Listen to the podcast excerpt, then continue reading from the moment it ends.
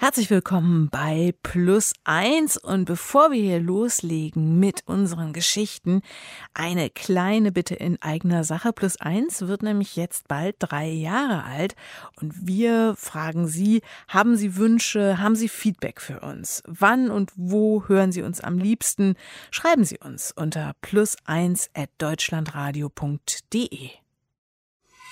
Deutschlandfunk Kultur Plus eins mit Gesa Ufer. Schönen guten Tag. Und mein Plus eins heute könnte im Grunde mindestens ein Plus drei lauten. Durchgehend würde ich sagen, mindestens drei. Florian Körner von Gustorf ist da. Unter anderem Schlagzeuger bei der legendären Band Mutter, Filmproduzent, Schauspieler, Regisseur und über noch eine Leidenschaft werden wir heute sprechen, übers Baggerfahren nämlich. Wie schön, dass du da bist. Hallo. Dankeschön. Vielen Dank für die Einladung. Also was ich jetzt schon verbindlich sagen kann, die Zeit hier wird in keinem Fall ausreichen. Deswegen denke ich heimlich schon nach über so eine kleine Sommerserie mit dir. Ich würde vorschlagen, wir fangen aber heute erstmal an mit Teil 1 und zur Einstimmung hören wir jetzt erstmal einen Song, den du dir gewünscht hast, nämlich Everybody's Talking, der Titelsong aus dem Film Asphalt Cowboy. Und äh, der Mann, der das hier singt, ist Harry Nielsen.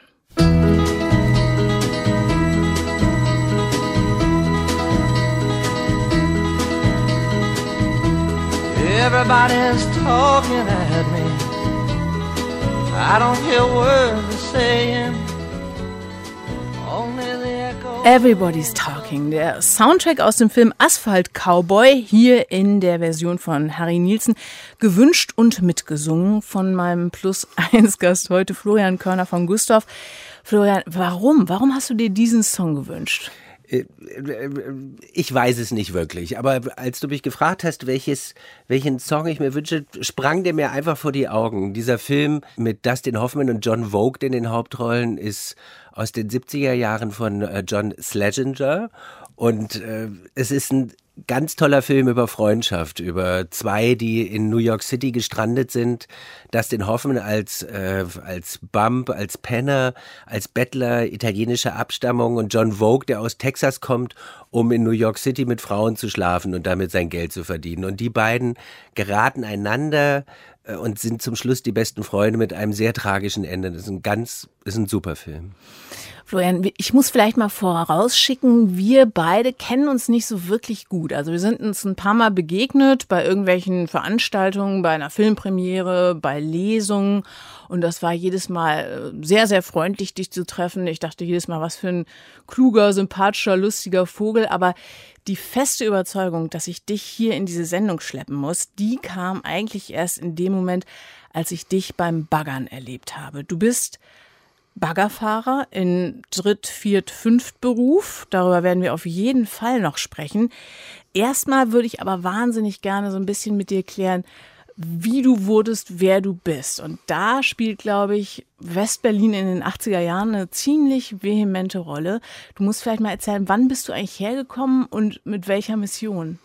Also die Mission lautete, wie komme ich nicht zur Bundeswehr? Und da war der Sonderstatus von Westberlin unübertroffen. Ich bin 63 in, äh, 1963 in Essen geboren und bin quasi mit 18 dann, äh, da waren wir nach Detmold umgezogen, dann von Detmold mit einem siebeneinhalb Tonner und vier anderen Leuten aus der Kleinstadt in die Großstadt Westberlin quasi geflüchtet. Wir wollten alle weg. Und dazu kam, dass damals Westberlin den Sonderstatus hatte, wer hier gemeldet war, musste nicht zur Bundeswehr. Und das war mir sehr lieb, weil ich also hätte im Zweifelsfall noch Lust gehabt, mit dem Gewehr zu schießen, aber nicht mit zehn Leuten in einem Zimmer zu schlafen. Ja, hm. Und dann waren wir hier, wie, also ich war nicht der Einzige mit der Idee und es war eine riesige Community von Zugezogenen in Westberlin. Und es war eine sehr tolle und wilde und äh, eine Zeit mit viel Alkohol und unglaublich günstigen Mieten. Meine Wohnung in der Bergmannstraße 97, Hinterhaus, erster Stock, hat damals 65 D-Mark Miete gekostet. Und man konnte mit sehr wenig Geld in West-Berlin halt zurechtkommen. Und äh, so fing das alles an. Und hattest du damals schon sowas wie einen Masterplan? Also ich glaube, du hattest nicht mal ein Abi in der Tasche, oder? Ich hatte äh, quasi den anerkannten Hauptschulabschluss, nachdem ich das Gymnasium äh, abbrechen musste, weil ich zweimal sitzen geblieben war und hatte dann äh, diesen Hauptschulabschluss umschreiben lassen äh, weil ich glaube, beim Gymnasium kommt noch Latein und Französisch und das ist dann für die Hauptschule weggefallen, also wurde der Hauptschulabschluss anerkannt. Ich habe dann in Berlin an der Schule für Erwachsenenbildung, der sogenannten wie heißt sie jetzt? Rebel High School. Rebel High School. Gab es einen Film drüber, ne? Gab es einen Die heißt jetzt wirklich offiziell Rebel High School? Nee, wirklich? Ich weiß es nicht. Nee, in dem ich Film weiß, heißt sie so, ne? Ich glaube, sie heißt nur im Film so. Unser Techniker heißt, schüttelt den Kopf. Sie heißt Schule für Erwachsenenbildung. Mhm. Und äh, da habe ich mit vielen Leuten, die es auch nach Berlin gespielt hatte, quasi meine mittlere Reife nachgeholt. Mhm. Und diese Schule, die ist im Grunde ja so eine extrem freie in Selbstverwaltung. Ich glaube, der Unterricht fängt nicht vor halb zehn an. Man darf seinen Hund mitbringen. Die hat hier so ein bisschen vom Prinzip her den Arsch gerettet, was das System betrifft. Also ich würde heute quasi immer sagen, dass ich die mittlere Reife mehr für meine Mutter gemacht habe als für den Rest der Welt. Aber sie war sehr glücklich und ich dann auch, weil die Prüfung war an der Realschule in Charlottenburg vor normalen Realschullehrern. Man hatte wie quasi beim großen Preis in jedem Klassenraum ein Fach Bio, Mathe, Geschichte und wurde halt mündlich rundum geschickt äh, und musste dann Fragen beantworten und auch Spezialgebiete, äh, auf Spezialgebiete sich vorbereiten erinnere ich mich noch, in der Biologie war das der Verdauungsvorgang. So, das war die mittlere Reife und dazu wurde ich dann auch noch befragt. Aber man wurde dann auch in Geschichte befragt, wann wurden die Mauer gebaut? Mhm, zum Beispiel. Verstehe. Ja, Mensch, und dann äh, müssen wir mal ganz schnell deine Stationen abklappern. Kam wahrscheinlich als erstes die Musik, ne? Eine Band, Punk, Campingsex, oder? So sah das aus. Also ich habe Max Müller 82 in Berlin kennengelernt, unseren Sänger, der heute auch noch Sänger der Band Mutter ist. Und wir feiern in diesem Jahr unser 40-jähriges Bühnenjubiläum. Und 82 sagte er, hey, ich habe gehört, du spielst Schlagzeug, komm, wir machen eine Band. Und das war dann Camping Sex. Und die ging bis 86 und dann wurde quasi Mutter gegründet. Genau, 86. Äh, ich würde vorschlagen, wir hören tatsächlich mal für alle, die Mutter möglicherweise nicht kennen, einen kleinen Ausschnitt Land der freien Waffen. Ein Blick, ein Ausdruck, kein Stammeln, ein Sehen. Viel mehr nicht. Und du willst die guten Geschichten erzählen. Die guten Geschichten erzählt man nicht über Dummheit. Land der freien Waffen. Ein kleiner Ausschnitt nur. Das ist Musik, das kann man, glaube ich, schon noch in wenigen Takten hören, die, ja, deutsche Texte hat, sehr, sehr schwer ist, äh, tendenziell. Es gab immer mal wieder so Vergleiche zu Rammstein, aber äh, diese Vergleiche, die hinken extrem, weil ihr möglicherweise so einen ähnlichen Gestus habt, so was Brachiales. Aber ihr seid überhaupt nicht ironisch oder so. Es ist alles eins zu eins so gemeint, wie Max Müller das da singt, oder?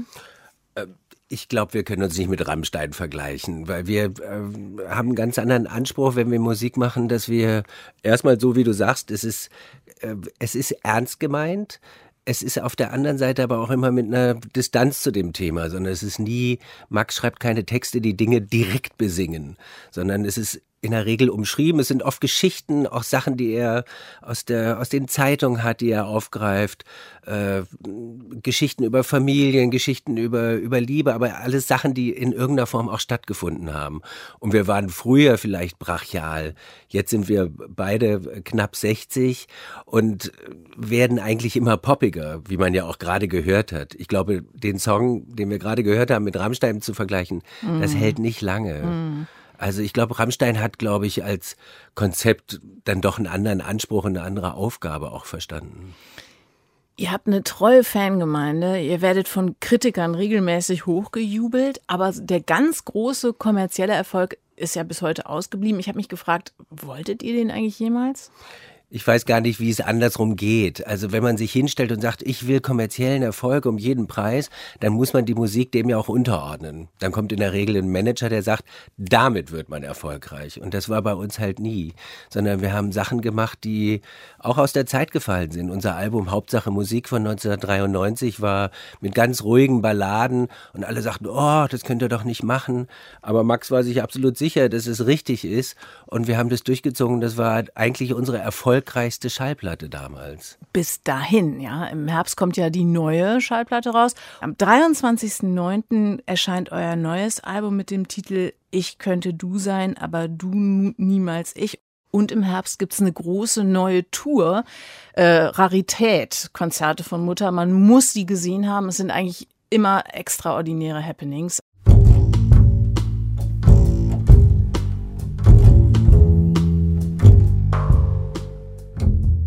93, glaube ich, bist du dann auch doch beim Film angedockt und zwar als Hauptdarsteller in dem Jörg Buttgereit-Film Schramm. Äh, ich war jung und ich brauchte das Geld. ich, wenn man dich im Netz googelt, dann stößt man auch sofort auf diesen Film. Das ist ja so eine Art Arthouse-Horrorfilm, absolut low-budget-artig gedreht. Du spielst da so ein, ja, erstmal Normalo-Taxifahrer, der aber echt so ein Psychoserienkiller ist in Wirklichkeit und äh, dem die Grenzen zwischen Realität und Surreal immer mehr so durcheinander geraten. Ähm, du hast später deine Filmproduktion auch Schramm genannt. Aber irgendwie, du sagst, ich brauchte das Geld. Irgendwie bist das schon auch du. Ich wollte das machen. Das war toll. Äh, Jörg Buttgereit und der Autor Franz Rodenkirchen haben mich angesprochen und hatten vorher mit quasi ausgebildeten Schauspielern gecastet und hatten das Gefühl, es wird zu viel gespielt. Und dann kam sie irgendwie auf mich. Ich hatte vorher schon äh, Konzerte moderiert.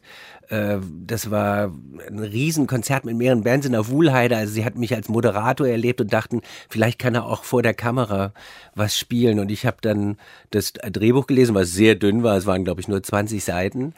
Äh, und dachte, das ist toll, das mache ich. Und ich habe gesagt, ich mache alles. Ich mache alles, es gibt keine Grenzen. Und ich glaube, das hat Jörg überzeugt und der Film ist auch dementsprechend geworden. Also es sind viele Szenen drin, die FSK 18 und, und höher sind, aber er ist ein ganz toller Film geworden, der mehr als Kultstatus genießt und international überall quasi gesehen wurde.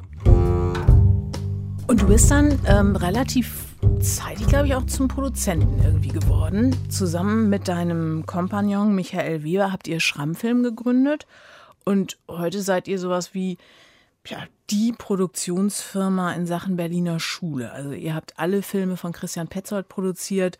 Thomas Aslan gehört zu euren Hausregisseuren. Angela Schanelek, äh, dieses Label Berliner Schule. Bist du eigentlich happy damit? Und, und könntest du das vielleicht irgendjemandem, der damit gar nichts anfängt, in wenigen Worten nochmal erklären, was das meint? Also die, unsere Filme wurden früher in Holland immer untertitelt und die brachten es eigentlich auf den Punkt, die sagten, well, your films are always a little bit slow. Und sie haben quasi auch nur 300 statt 800 Untertitel, weil so wenig gesprochen wird. Trotzdem, die Berliner Schule ist eine Marke quasi, die im Laufe der Jahre entstanden ist. Und es kam von einem Journalisten, der fragte, kann man hier nicht von so etwas wie einer Berliner Schule sprechen, als er sich die Werke dann von Schanelek, Petzold und Aslan angeschaut hat. Und dann sagten wir, na klar, natürlich. Es ist schon ein bestimmter Stil, äh, der auch in unserem Hause produziert wird, zu dem wir stehen und der, wie soll man sagen, als, als Marke dann sogar ins Museum of Modern Art eingeladen wurde, weil dieser Stil international dann doch sehr viel Anerkennung gefunden hat. Florian Körner von Gustav ist mein Gast. Was ja total auffällt, ist ja, dass du mit ja immer denselben Menschen eigentlich zusammengearbeitet hast, dass es so eine riesengroße Kontinuität gibt bei Arbeitsbeziehungen. Man könnte fast sagen, das ist wie so eine Familie, sowohl Mutter als auch die Schrammfilmproduktion, also wie so eine Art großer Kreis von Wahlverwandten. Ist das was, was du dir bewusst so gesucht hast? Was hat das für Vorteile? Das hat den Vorteil, das ist wie mit einer Ehe, in guten wie in schlechten Zeiten. Das heißt, wenn wir einen Film haben, der ein hohes Budget hat und einen Film mit einem niedrigen Budget, aber wir bei beiden Filmen beim gleichen Geräteverleiher sind, dann ist das eine Beziehung, die wir über 30 Jahre pflegen und wir bekommen in beiden Fällen, lassen wir einmal viel Geld da und einmal kriegen wir für ein kleines Geld auch dann eine übergebührende Leistung. Und so ist es äh, mit allen anderen auch. Das heißt, mit Leuten, mit denen man oft und lange zusammenarbeitet, entsteht eine Form von Routine, die natürlich nicht einschlafen darf, aber es hat äh, quasi was Verbindliches. Und die Leute, wenn wir heute quasi auf das Team von Christian Petzold gucken, dann äh, sind da viele drin, mit denen wir seit 30 Jahren zusammenarbeiten und mit denen wir auch älter geworden sind und gewachsen sind. Und das hat was sehr, sehr Angenehmes. Im Gegensatz dazu, wenn man jedes Mal schaut, wer hat die besten Preise, wer ist der angesagteste Szenenbildner, wer ist der Kameramann, der gerade ganz oben steht, sondern sich an die Leute hält. Und Christian und auch Thomas Aslan haben bestimmt ihren Stil mit diesen Leuten eben auch entwickelt, den äh, wir eben auch treu sein wollen. Das macht alles Sinn, das finde ich alles ad hoc plausibel. Ähm, das könnte man ja aber wahrscheinlich auch mit einem straffen Management und mit einer mit einem gehörigen Auftreten oder so auch auch so haben. Es geht ja wahrscheinlich doch aber auch noch um mehr. Es geht auch um eine Verbindlichkeit auf menschlicher Ebene. Nur, weil es ist immer die Frage, mit wem verbringe ich Zeit und wer verbringt mit uns Zeit. Und ich glaube, wenn wir heute ans, ans Set kommen und die Arbeitsstimmung ist einfach gut, dann hat es mit zwischenmenschlichen Beziehungen zu tun, mit Leuten, die man sehr lange kennt und auf die man eingeht und die auch auf die Bedingungen eingehen. Das ist eine Wechselwirkung und die ist äh, die geht nur, wenn man, wenn man sich versteht und auch wenn man miteinander arbeiten will. Das hat quasi mit dem reinen Management nichts zu tun, weil das würde immer quasi auf Perfektion achten und sagen, nee, hier kriege ich das womöglich doch noch besser, wir satteln um. Und das haben wir versucht, äh, solange es geht, in irgendeiner Form zu vermeiden.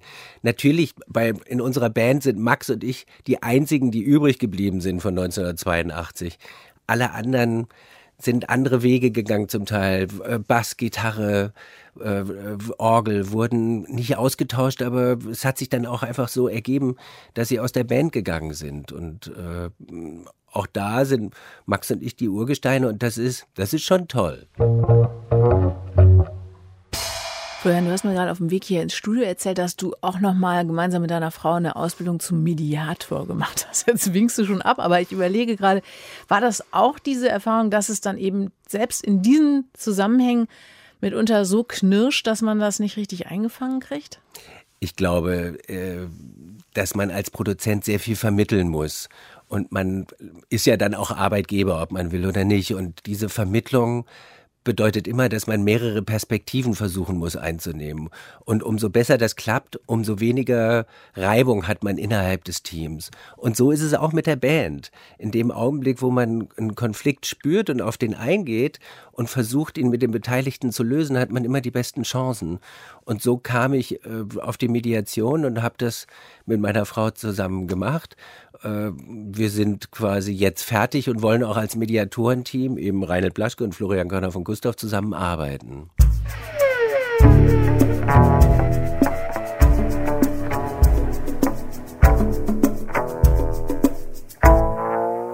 Florian Körner von Gustav ist heute mein Lieblingsgast. Wir haben gerade über Wahlverwandtschaften gesprochen die man eben nach Lust und Laune auch gestalten kann. Die reale Verwandtschaft nicht so ganz recht. Und jetzt in unserem äh, Alter, ich möchte immer sagen biblischen Alter, da ähm, gibt es häufig ja noch Eltern, die gebrechlich werden, die alt werden und für die gesorgt werden muss. Äh, das ist in deinem Fall Deine Mutter wahrscheinlich. Ich habe gelesen, dein Vater ist recht früh gestorben. Mein Vater ist gestorben, als ich zwölf war. Meine Mutter erfreut sich bester Gesundheit in Berlin-Marienfelde und ist 87 inzwischen. Ja, das kann sich alles immer dummerweise sehr schnell ändern. Meine Mutter äh, ist gerade gestürzt und das ist so der Klassiker von 0 auf 100 wird alles ganz, ganz anders. Und ich glaube, das ist ein klassischer Fall für. Plus 1. Die Antwort.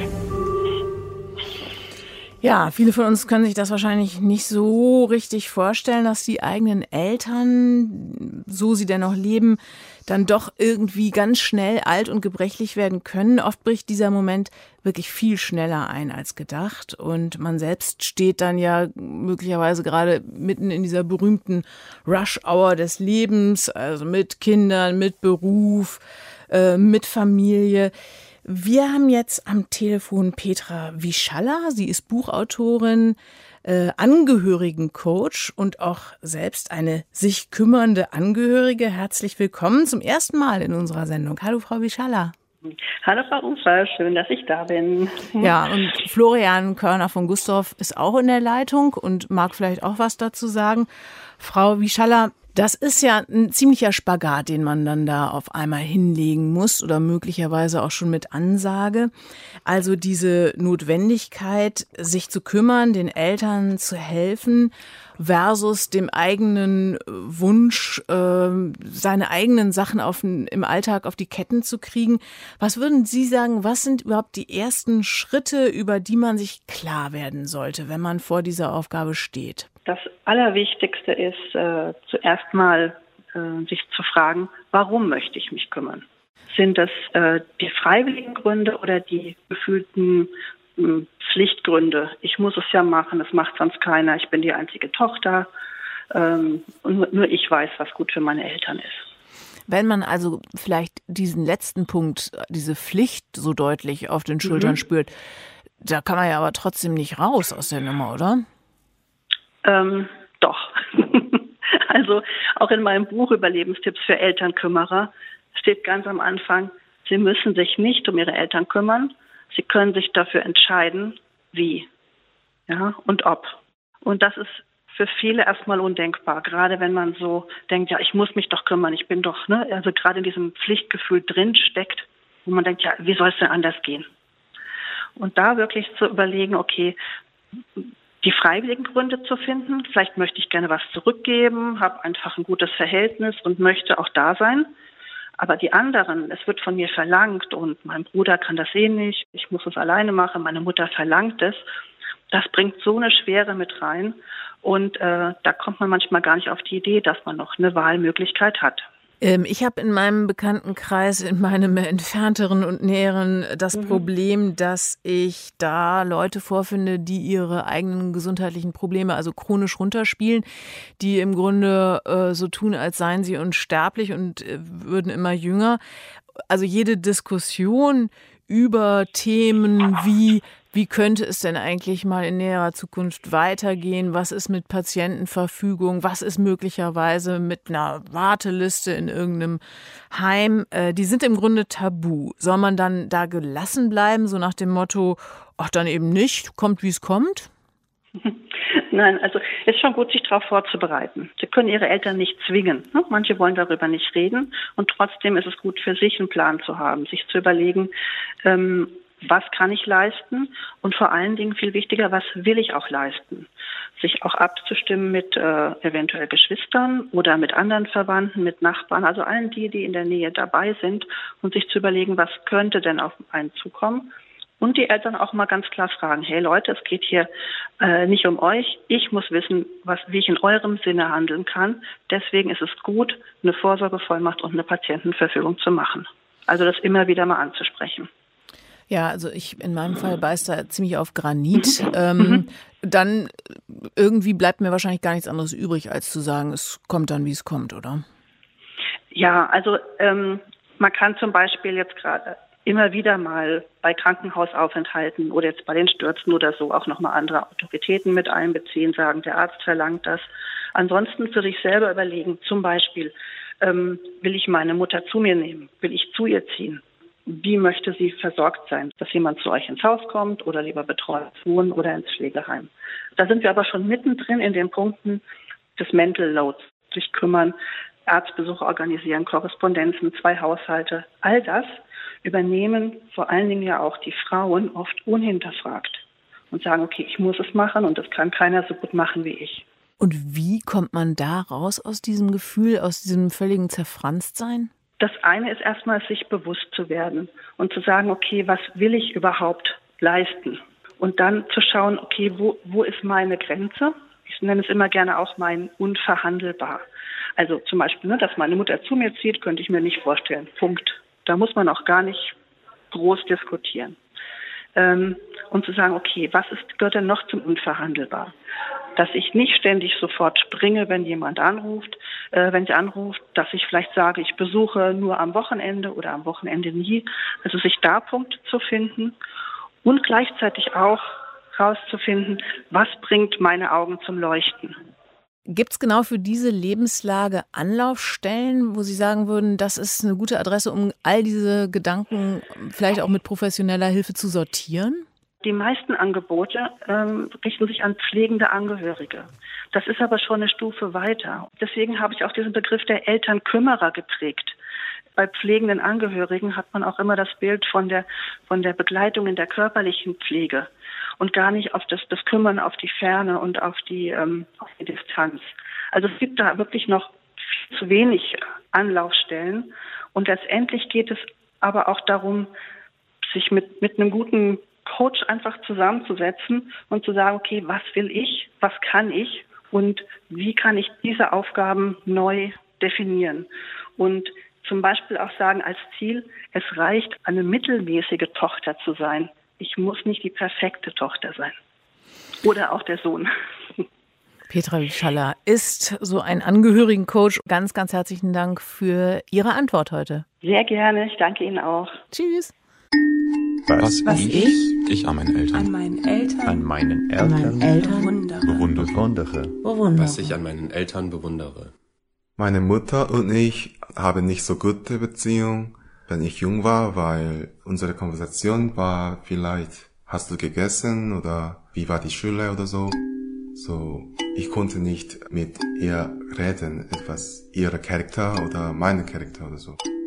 In meinem Mitte des 20, ich war nicht gar nicht neugierig über meine Mutter, weil ich immer draußen gehen und mit Freunden treffen. Aber wenn ich älter geworden, dann ich möchte mehr wissen über meine Mutter. Aber es ist nicht möglich, weil, weil sie kann nicht äh, reden oder bewegen jetzt, weil sie krank ist. Für mich gibt es keine Möglichkeit, mit ihr zu, etwas zu reden. So, was ich ähm, bewundere, meine Mutter, ist eigentlich, was mein Vater hat mir gesagt. Deine Mutter ist äh, sehr milde Charakter und das ist warum äh, alle Menschen sie mögen. Ja, er hat immer mir gesagt, sie kann nicht gut kochen, weil sie immer rausgeht und gearbeitet. Wenn ich nach Korea fliegen und meine Mama getroffen, dann ich immer habe gedacht, ich will mit ihr reden, obwohl es ist nur von mir. Aber dann, ich fühle mich, dass gab es keine Dinge zu reden. Vielleicht fünf Minuten, ich rede alleine und dann ich nur mit ihr geblieben.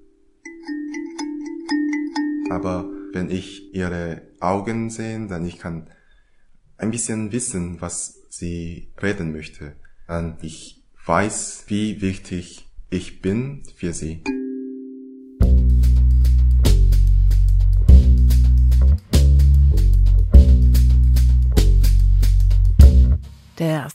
Filmproduzent und Musiker und allerlei anderes auch noch, Florian Körner von Gustav, ist nach wie vor mein Lieblingsgast hier bei Plus Eins.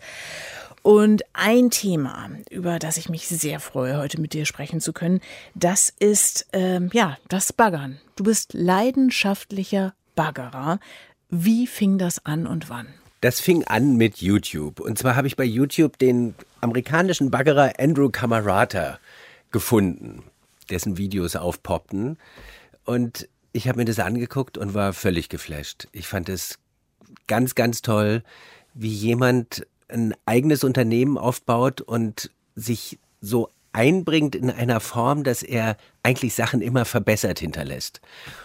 Und ich dachte dann, weil das in Amerika äh, zwei Stunden nördlich von New York am Hudson River mit riesigen Maschinen und riesigen Lastern, dachte ich, wie kann ich das quasi übersetzen in eine Größenordnung, dass ich mit meinem, der 55 PS hat, quasi den Bagger ziehen kann, ohne dass ich mir ein neues äh, Zugfahrzeug zulegen muss und ohne dass alles gleich so groß und so unglaublich kostenintensiv und unübersichtlich wird. Und daraus ist ein Bagger entstanden, kommt aus Polen und wiegt 450 Kilo. Und den darf ich quasi mit meinem kleinen Fahrzeug ziehen. Ich habe es noch nicht so ganz durchdrungen. Also wir kennen ja alle diesen äh, grenzenlos liebevollen Blick auch schon von Kindern auf Bagger, auf Kräne, auf Müllautos. Und da spielt ja eine riesengroße Rolle diese Gewalt, das, was du da auch beschreibst. Also dass da eine unendliche Kraft dahinter steckt. Aber jetzt ist ja dein Bagger ja, ohne dir zu nahe treten zu wollen, wirklich so ein wirklich echter Mini-Bagger. Der, ja. der ist einfach so niedlich.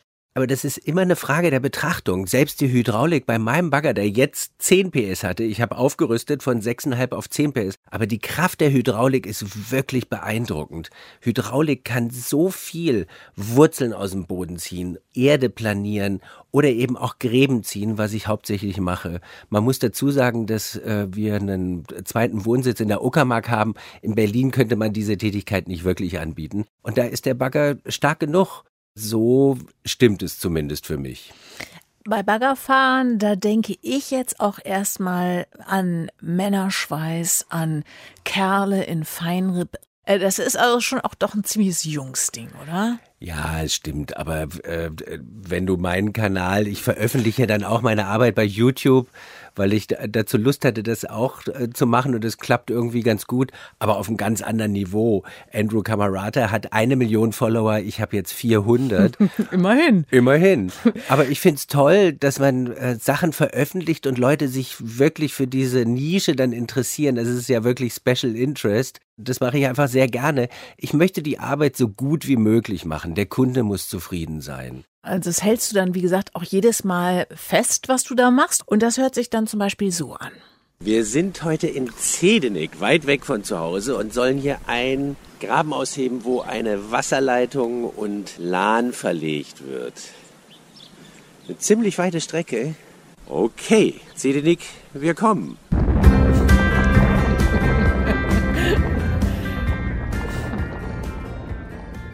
Das hat jetzt auch wirklich durchaus schon wieder was von Asphalt Cowboy, weiter Welt, äh, eben alles so ein bisschen in Miniaturformat und äh, ja, nicht ansatzweise zu vergleichen wahrscheinlich mit deinem Idol, was diese Filmchen betrifft, nämlich ähm, mit dem Mann aus den USA, den du dann ja auch wirklich besucht hast und über ja, den du jetzt auch einen Film gedreht hast, machst. Ja, ich habe Kontakt mit ihm aufgenommen, habe gesagt, ich äh, finde seinen Kanal ganz toll und ich äh, könnte mir vorstellen, ich bin selber Filmproduzent, also aus der Branche und ich würde gerne ein Best-of aus seinem Kanal zusammenstellen äh, und ein Interview mit ihm dazu machen. Und am 18. November letzten Jahres bin ich dann rübergefahren und habe ihn besucht und es war wirklich toll. Ich hatte mir vorher äh, ungefähr 500 Videos von ihm angeschaut und eben die Best-of-Highlights rausgesucht. Und ich konnte dann mit einer Cutterin aus seinem Kanal eben die YouTube-Sachen zusammenstellen zu einem Best-of, a Portrait of Andrew Camerata.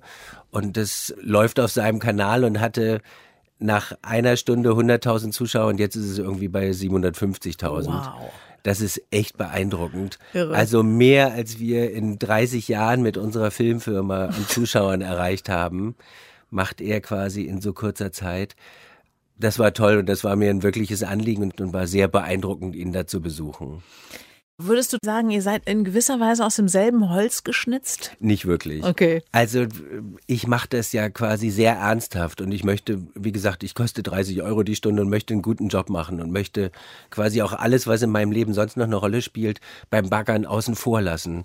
Es gibt keinen Grund, die Dinge zu vermischen und ich möchte mit meinem Bagger einfach kommen und die Arbeit gut machen und das dann auch noch für YouTube dokumentieren. Aber ich blicke natürlich auf die Arbeit nochmal aus einer anderen Perspektive, als er das tut. Also eine Frage an Andrew Camerata von meiner Seite war, what do you like more, digging or backfilling? Also den Graben ausheben oder hinterher wieder zuschütten? Das spielt für ihn eigentlich keine Rolle. Und ich finde es fast einen philosophischen Ansatz. Also eine, eine Schaufel voller Erde aus der Erde rauszuholen, ist was anderes als die Erde in den Graben zurückzulegen. Ich mag eigentlich immer mehr äh, äh, Digging und nicht Backfilling.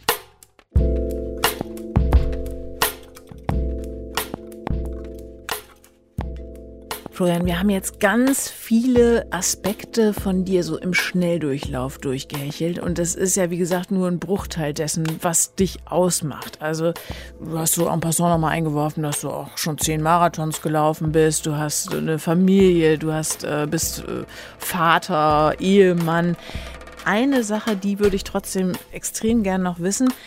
Schlüpfst du jedes Mal bewusst in eine andere Rolle? Also bist du jedes Mal bis zu einem gewissen Grad jemand anderes? Denn hier zum Beispiel bei den YouTube-Filmen hast du ja tatsächlich auch einen eigenen Namen. Als Baggerfahrer bist du ähm, Mike Balls. Als Schlagzeuger bist du jemand, der das Shirt äh, vom über den Kopf reißt und einfach nackt Schlagzeug spielt. Also es ist auch eine, eine wirklich total eigene, spezifische Rolle. Sind es wirklich wie so Schubladen, die du aufziehst, oder ist das alles ein Florian Körner von Gustav, der von im Grunde dann doch einer Leidenschaft getragen wird? Und kann man diese eine Leidenschaft vielleicht sogar wie so eine Klammer benennen? Ich glaube eher nicht. Ich glaube, die Sachen muss man einzeln betrachten und ich bin wirklich jedes Mal quasi nicht der, der ich sonst eben bin. Wenn ich baggere, hat die Filmerei äh, hat äh, die Musik dann nichts mit zu tun. Dann will ich das gut machen. Wenn ich am Schlagzeug sitze, dann will ich gut Schlagzeug spielen. Ich muss die Sachen voneinander trennen, aber ich mache sie alle mit der, mit der gleichen Leidenschaft.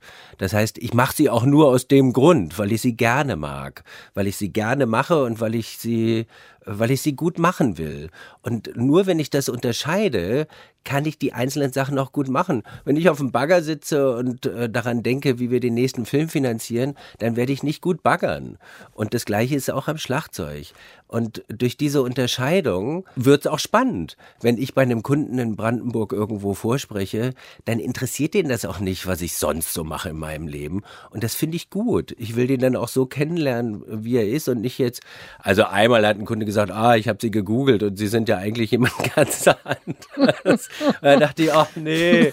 Und dann sagt er, jetzt erzählen Sie mal, wie ist das mit der Filmerei? Und da wurde es eigentlich eher anstrengend, weil man wirklich auf einem anderen Trip ist und man kann, es ist, man tut gut daran, manchmal Sachen nicht zu vermischen äh, und sie getrennt zu betrachten. Ich bin aber auch immer noch so ein bisschen bei dieser Tatsache, dass du da ja alles, was du machst, äh, mit einer wirklich doch ganz schönen Perfektion machst. Äh, gleichzeitig ist es ja nie so, also bei Mutter äh, bleibt es was kultig Randständiges. Als Produzent bist du extrem erfolgreich, äh, also mit Filmen, äh, mit Preisen dekoriert. Äh, man kann eben diese Berliner Schule ne, gar nicht ohne eure Produktionsfirma denken und gleichzeitig habt ihr nie den Mega-Blockbuster produziert und man kann sich auch nicht vorstellen, dass ihr den Mega-Blockbuster produziert. Jetzt hast du deinen Bagger und es ist so ein kleiner Bagger. Also du hast eben nicht das Riesengerät bleibst du ganz bewusst in der Nische? Hast du eigentlich so fast wie so eine Aversion gegen Mainstream? Nein, überhaupt nicht. Ich gucke total gerne Mainstream. Also ich glaube, die Sparte der Berliner Schule hat sich für uns ergeben, weil wir das gut können. Das können wir gut. Das andere können wir gar nicht. Die Berliner Schule, der kleine Bagger oder auch unsere Musik sind Entscheidungen für eine bestimmte Form Dinge zu tun. Und zu der muss man stehen die Nische ist eigentlich immer gut, wenn man sie selber auswählt und nicht, wenn man selber in die Nische gedrängt wird. Wenn man Dinge nur macht, um eigentlich was anderes machen zu wollen oder zu können, dann wären sie auch nie gut, glaube ich. Also dann merkt man das an, ah, der macht das ja nur, damit er sich irgendwann mal einen größeren Bagger, einen größeren Film oder endlich in der Waldbühne auftreten kann. Und dann äh, hängt dem das eigentlich immer auch an. Das merkt man, wenn jemand was tut, eigentlich nur aus der Überzeugung, damit was Größeres erreichen zu wollen. Das war nie unser Stil, sondern wir sind einfach bei den Filmen gelandet, die wir immer selber auch sehen wollten. Und äh, ja, man muss ehrlich sein mit dem, was man macht, äh, dann wird es, glaube ich, auch gut. Florian Körner von Gustav war unser Plus eins für heute. Hoffentlich nicht zum letzten Mal. Wir sehen dich spätestens im Herbst beim Mutterkonzert und bis dahin wünsche ich dir einen wunderschönen Sommer. Schön, dass du da warst. Vielen Dank, es war, es war richtig toll.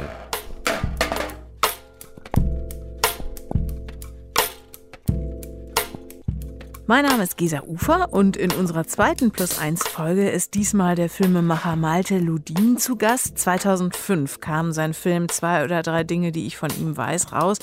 Eine Art Spurensuche über den eigenen Vater Hans Ludin, der als hoher Nazi in der Slowakei mitverantwortlich für die Ermordung unzähliger Juden war. 1945 wurde Hans Ludin hingerichtet und der Film seines Sohnes erzählt nicht nur über die Schuld des Vaters, er erzählt viel auch über Familienbande und die Aufarbeitung von Familiengeschichte. Und er hat an seiner Aktualität nichts eingebüßt. Hören Sie unbedingt rein.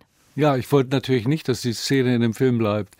Ich fand mich ziemlich jämmerlich und äh, ich fand, ich war auch erschrocken über die Empathielosigkeit, die ich in dem Moment zeigte. Und ich wollte das nicht drin haben. Als Regisseur kann man das ja auch ruhig mal sagen.